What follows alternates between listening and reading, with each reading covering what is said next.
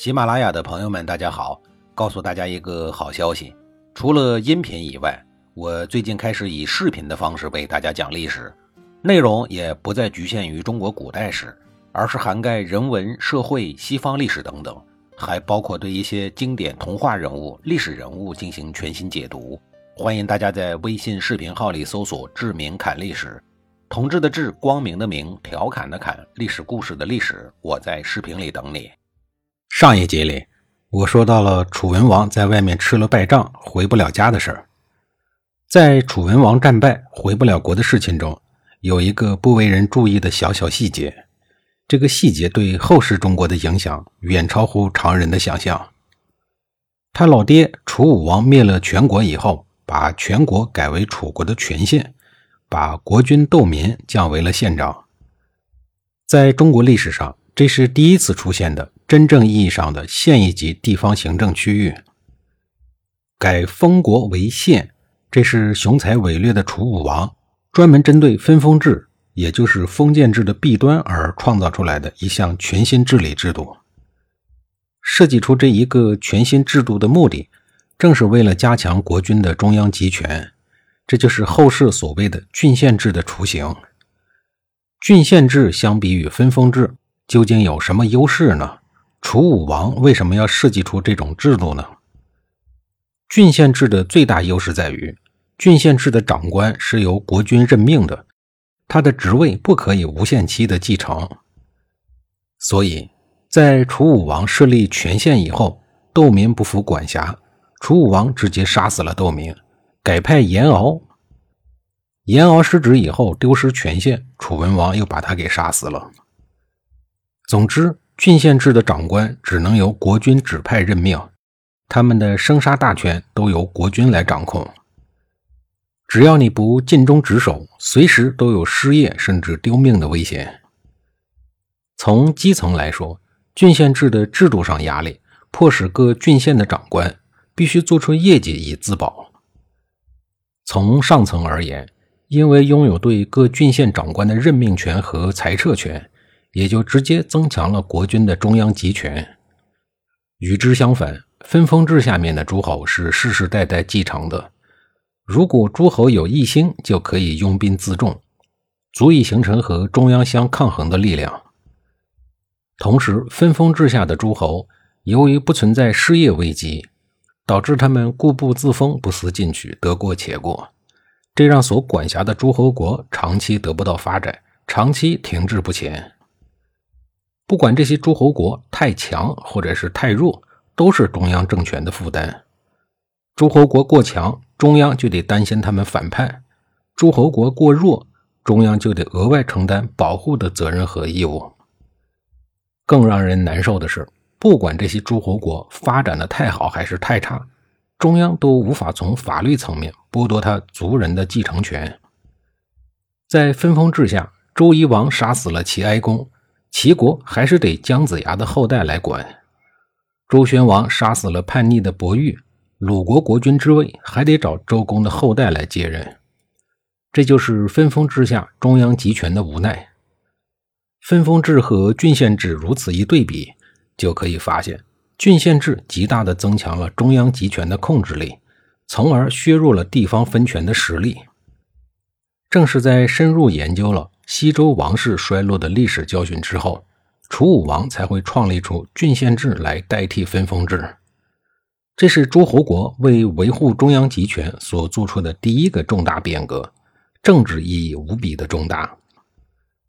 楚国能够在短期内迅速的发展壮大，除了地缘和政治环境上的固有优势以外，更关键的就是制度上把分封制变革成了郡县制。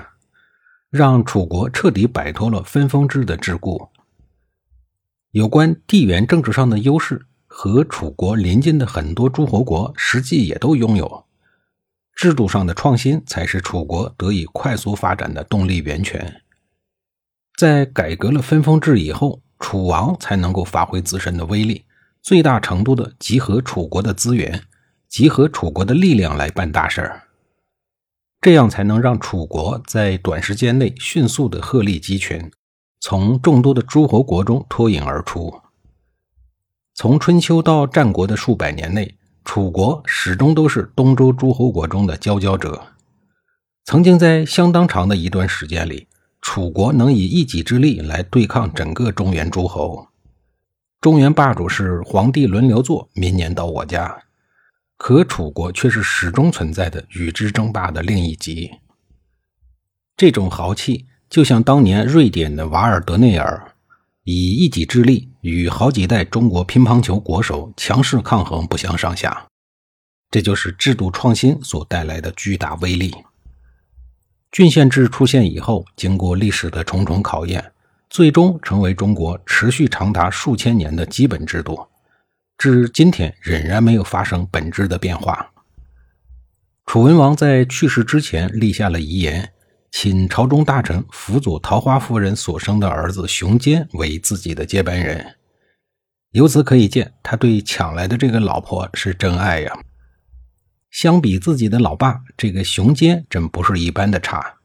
他在位五年的时间里，整日提笼架鸟、飞鹰走狗，这与楚国蒸蒸日上的国势极不搭配。对自己的同胞弟弟熊运也是横竖看不上眼。熊运为求保命，只能跑到隋国去寻求避难。熊运在得到隋国人的支持后，于公元前六七二年，联合隋国人突然袭击了熊坚，夺取了他的国君之位，登基成为楚成王。楚成王继位以后，是楚国历史上又一个神武的长寿国君横空出世。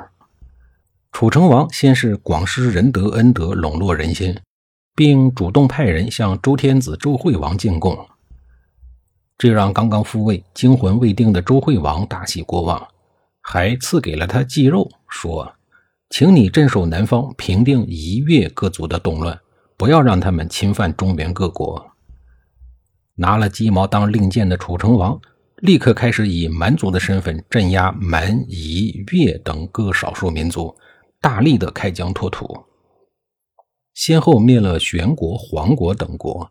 楚国的疆土一度向南扩展到千里之外，南边暂时安定了以后，该向北方进军了。这时候，横亘在楚国头顶上的是没落的郑国。郑国地处中原腹地。自从楚成王登基后的第六年，攻打郑国失败以后，楚成王和一代名相窦子文相继在楚成王十三年、楚成王十四年、楚成王十五年没完没了地攻打郑国。郑国受不了了，郑国国君郑文公想和楚国求和，但是遭到了郑国大夫孔叔的劝阻。郑国没办法，拉来了中原霸主齐桓公撑腰。至此，齐楚两个大国第一次走到了战事一触即发的危险边缘。随后，齐桓公带领着管仲和八九个小帝国组成的联军威慑楚国，发生了前面所说的“风马牛不相及”的故事。这一次的昭陵会盟上，楚成王虽然暂时臣服了齐国，答应做齐国的小帝国，但那只是表面上的事情而已，大家伙都心照不宣。昭陵会盟的次年，楚国便按捺不住了。